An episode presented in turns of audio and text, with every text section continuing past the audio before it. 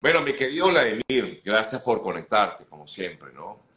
Eh, ayer yo conversaba con el conocido abogado Zahir Mundaray explicándonos un poco acerca de todo, la, digamos, el tema jurídico con respecto a esta decisión eh, del Tribunal Supremo de Justicia en contra de María Corina Machado, básicamente. Eh, tú lo has dicho siempre y lo has comentado. Me, me, causa impresión que incluso la semana pasada, cuando hablábamos, eh, yo corté un extracto de la entrevista y justamente tú decías, a María Corina la van a inhabilitar. Lo decías y lo pensaste desde el principio, eh, Vladimir. Entonces te consulto eh, ¿Qué, percibes? ¿Qué viene? ¿Qué crees tú que es lo que va a ocurrir? no me pidas esa pregunta porque... Yo sé que, yo sé que tú lo tienes la... Acaba inmediatamente, ¿no? ¿Cómo, cómo, cómo? ¿Cómo? No me hagas esa pregunta porque entonces el programa se acaba inmediatamente. No.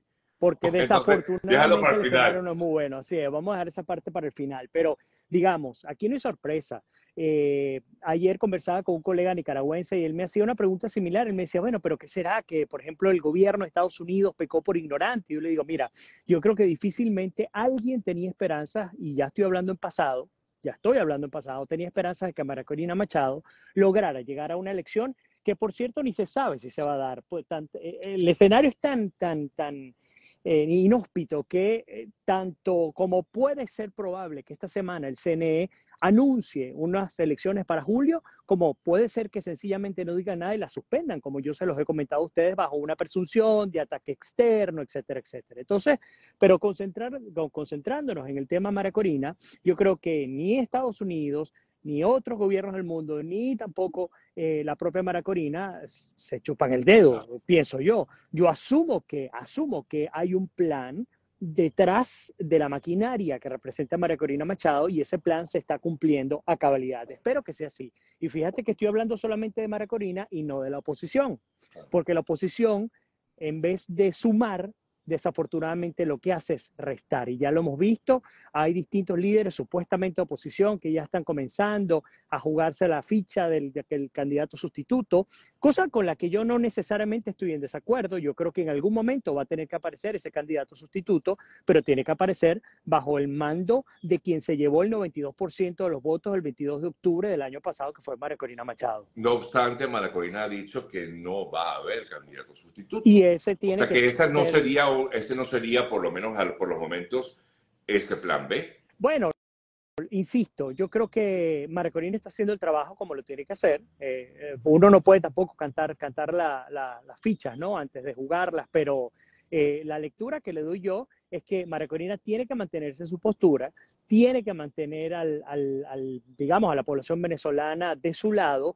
y en el momento debido, porque es inevitable, ya no la van a habilitar, en el momento debido ya va a tener que, que tener un plan B, un plan C y un plan D, porque así como ocurrió en, en, en Barinas, en la elección del gobernador, mucho más probable sea que ocurra aquí. Porque si en algo estamos claros, y eso mis colegas estadounidenses me dicen, bueno, eh, tratan de entender, ¿no? Ayer, por ejemplo, me decían, explícame por qué a María Corina Machado lo inhabilitaron y por qué está libre. Porque esa es una pregunta muy obvia. ¿Por qué María Corina Machado y Enrique, eh, em, Enrique Capriles supuestamente cometieron delitos graves y por eso han sido inhabilitados y ninguno de los dos está preso? Eso es una cosa que nadie en el planeta Tierra la entiende. Solamente la entiende el que se lo inventó, que por cierto salió de la Procuraduría General de la República, que es Luis Amoroso, y pegó un brinco al Consejo Nacional Electoral. De, la Contraloría, perdón, al, Consejo Nacional Electoral. Sí es, de la Contraloría. Entonces, pues es muy claro cómo no hay separación de poderes, es muy claro cómo en Venezuela no funciona la justicia, funciona la política, y pues yo creo que es llover sobre mojado, la gente está agotada de escuchar esto, pero desafortunadamente hay que, hay que darnos la cachetada y decir, bueno, definitivamente seguimos intentándolo, seguimos empujando, pero aquí estamos ante un escenario muy, muy, muy negativo, no solamente para el pueblo venezolano, sino también para el continente, porque hay unas implicaciones importantes para el continente. Tú decías que ningún país puede hacer prácticamente nada, pero ayer vimos, o antes de ayer vimos eh, cómo el Reino de Noruega llama, digamos, a botón a las partes negociadoras y dice que, bueno, que quiere una nueva reunión para verificar cómo va el acuerdo. Eh, ¿Crees que algo se puede hacer yo sé que tú no, tú no, tú no, no estás muy de acuerdo con el acuerdo, no estás de acuerdo con el acuerdo de Barbados, bueno, no con el acuerdo, con lo que se negocia, pues, básicamente. El acuerdo de Barbados funcionaría si las partes fueran otras, ¿no? Claro, el problema no es el acuerdo, el, problema es quién se encarga de aplicar el acuerdo. Vamos a poner las cosas en blanco y negro, para hacerlo sencillo. Tenemos por un lado a Estados Unidos apoyando a mm, una pseudo oposición y a una María Corina Machado que realmente se ha ganado el liderato a punta de pulso, bueno, tratando de, desde un lado de la mesa, tratando de persuadir al régimen para que ceda en algunos objetivos. Por el otro lado tienen al régimen. Ahora, ¿qué tiene que ofrecer y cómo puede amenazar uno al otro? En el caso de la oposición de María Corina y de Estados Unidos, no puede más que hablar de sanciones. Y las sanciones está demostrado que no sirven para absolutamente nada, y quisiera decirlo de otra manera pero ustedes me entienden implícitamente, no sirven para absolutamente nada. Eh, tan cierto es, y yo lo comenté contigo hace dos años, cuando entrevisté a Marco Rubio, en una de las entrevistas le preguntaba al senador que por qué se habían lanzado esas eh, sanciones y no había funcionado. Y él decía que las sanciones de ninguna manera pretendían sacar al régimen, porque no pueden sacar al régimen, pero sí castigar al régimen. Entonces, ahora vemos que se ha sumado al tema del, del petróleo, del gas, el oro con la empresa Minerva, que por cierto es de Guayana, de mi región. Eso no le va a hacer ni cosquilla al gobierno, al régimen de Maduro. Entonces, por un lado tienes de la mesa, tienes a Estados Unidos diciendo, hey, te voy a amenazar con esto, pero es que eso no funciona. Y no solamente no funciona por dos elementos fundamentales. El primero, de este lado de la mesa, donde está la dictadura venezolana, tenemos a un régimen que se ha encargado y no se dio cuenta Estados Unidos, se encargó de prácticamente montarse una guerra de invasión sin eh, lanzar ni una sola bala a través del flujo migratorio de venezolanos. Yo les voy a explicar lo siguiente. Desde el 2021 al 2023 han entrado 8 millones de migrantes. Un tercio, un tercio se calcula que podría ser venezolano. Estamos hablando de que seguramente ya pasamos el millón de, de, personas acá en los Estados Unidos. Ahora, ¿qué implicaciones tiene esto? Bueno, el régimen de Maduro sí tiene como amenazar algo a la Casa Blanca, sea Biden o sea Trump, porque Biden sale en noviembre, probablemente según las encuestas, entra un Trump que lo más que puede hacer es lanzar las sanciones y tampoco creo que se vaya a conseguir nada. Entonces, por el lado del régimen, sí pueden decir, mira, yo lanzo las elecciones cuando me dé la gana, tú puedes hacer lo que tú quieras con las sanciones, simplemente es un tema político, yo sigo robando, yo sigo traficando con Rusia, con China, con, con Irán, etcétera, y por otro lado, te voy a seguir metiendo gente y desestabilizando tu región, porque es lo que está ocurriendo, toda la región se está viendo afectada. Entonces, lo estamos viendo ahora con este tema de los aviones. ¿Qué tanto puede afectar el suspender los vuelos de migrantes a los Estados Unidos realmente en nada. Así mandar a 50 vuelos con 200 migrantes no te llegan Exacto, en diario, es nada.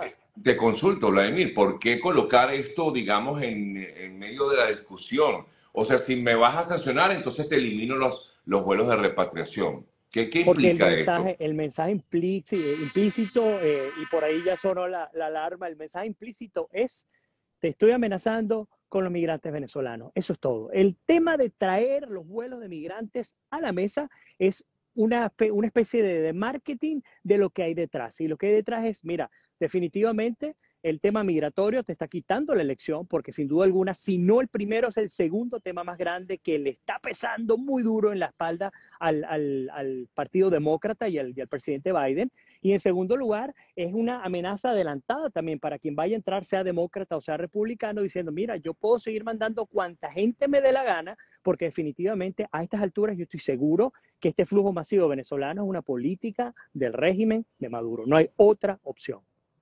Eh, pero una política eh, dirigida, o sea, no, es, muchas de estas personas entran al país de manera voluntaria, ¿no? No, por supuesto, de, ninguna manera estoy diciendo que la inmensa mayoría entre eh, como parte de, un, de, un, plan del régimen, pero así como lo hizo Cuba, porque entendamos, hay antecedentes, eh, cuando se dieron las primeras dos o tres grandes migraciones cubanas, se supo, incluso la última fue hace dos años y el año pasado también, se supo que el régimen de los Castro en su oportunidad, ahora de Miguel Díaz Canel, enviaba a un flujo grande, bastante grande, de funcionarios, de oficiales de inteligencia mm, cubanos haciéndolos pasar por inmigrantes. Eso está ocurriendo en el caso venezolano exactamente igual, porque además el modelo ya está creado. Entonces, insisto, eh, tienes, digamos, tienes varias, varias opciones, varias eh, ventajas de mandar a estos migrantes. Por un lado, tú sigues limpiando, es como si estuvieras podando, aquí hablando de un césped, es como si estuvieras podando este césped, sigues limpiando generacionalmente a Venezuela hasta el punto en el que llegue un momento en el que haya cambiado la generación y pues los que vivan allá se hayan acostumbrado a obedecer, como lo decía Simón Bolívar, y el régimen a mandar. Eso por un lado. Y por otro lado, generarle la cantidad suficiente de dolores de cabeza a gobiernos como el de Estados Unidos como para que no voltee a meter sus narices en ningún otro lugar. Además que hemos visto, insisto, que no ha funcionado en prácticamente ningún país del mundo. Sí, sí, efectivamente. Ahora, Vladimir, entonces, el punto que siempre, bueno, aquí creo que sí cabría la pregunta inicial, ¿qué, ¿qué es lo que va a ocurrir, Vladimir, entonces con María Corina? María Corina no va a tener la opción entonces de ser la candidata presidencial en Venezuela.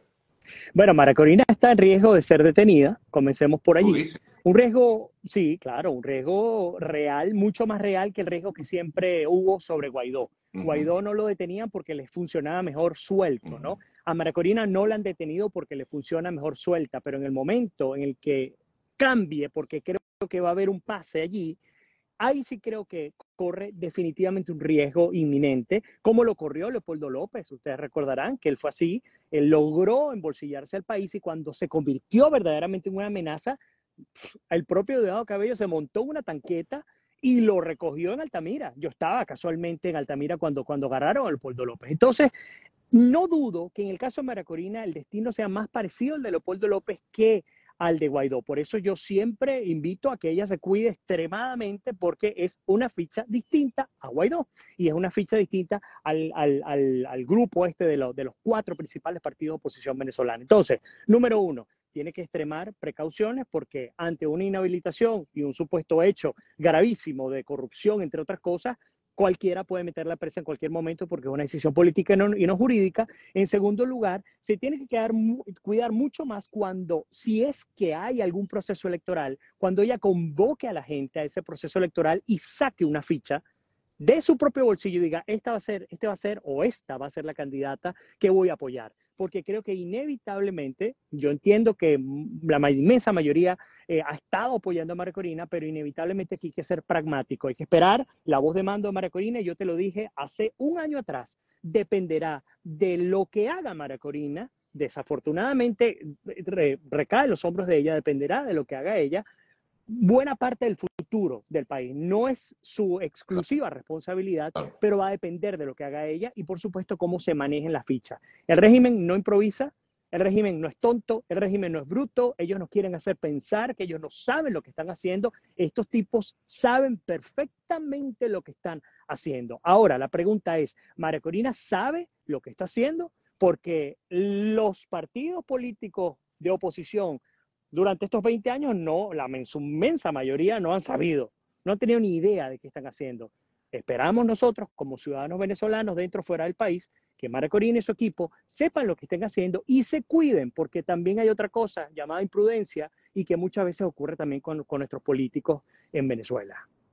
Eh, o sea, que se cuide por, su, su, integridad física, por supuesto, porque al final, bueno, a cualquiera le puede digamos, puede ser detenido, como tú bien planteas, Vladimir, pero no le convendría en todo caso al régimen venezolano detener a María Corina por cualquier cosa, ¿no?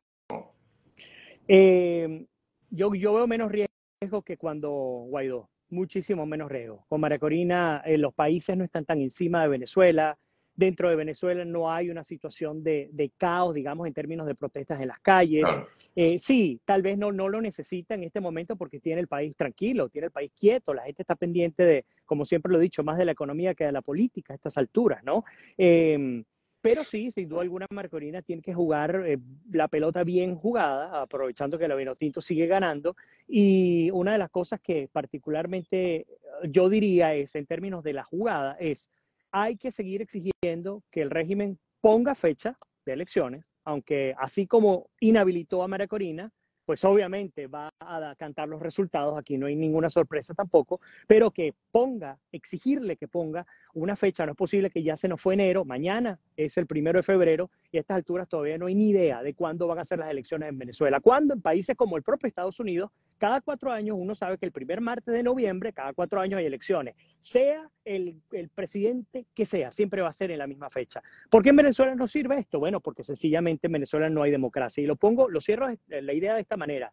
A Maduro se le vence el plazo de los seis años como presidente, que sabemos que ah, fue un robo, eh, se le vence en mayo de este año. Se le vence en tres meses escasamente. Es decir, que todo lo que sobre, pues es ilegítimo también. Entonces, por eso es que algunos analistas políticos dicen que lo más probable es que adelanten las elecciones, que agarren desprevenida a la oposición, que agarren, a, digamos, peleada a la oposición decidiendo quién va a lanzarse y ahorrarse al menos varios meses de conflicto porque Maduro ya habría pasado el periodo presidencial, aunque yo entiendo que la mayoría decimos que es ilegítimo, el hecho es que igual se cuentan los seis años y pues definitivamente ya pasaría su tiempo. Por otro lado, también está el escenario que yo les comentaba, un escenario perfecto en el que se agudice en las sanciones contra Venezuela y salga perfectamente Jorge Rodríguez de la Asamblea Nacional o Maduro desde Miraflores o, o Amoroso desde el CNE, decir, mira, no hay condiciones dadas para las elecciones, las suspendemos para el año que viene.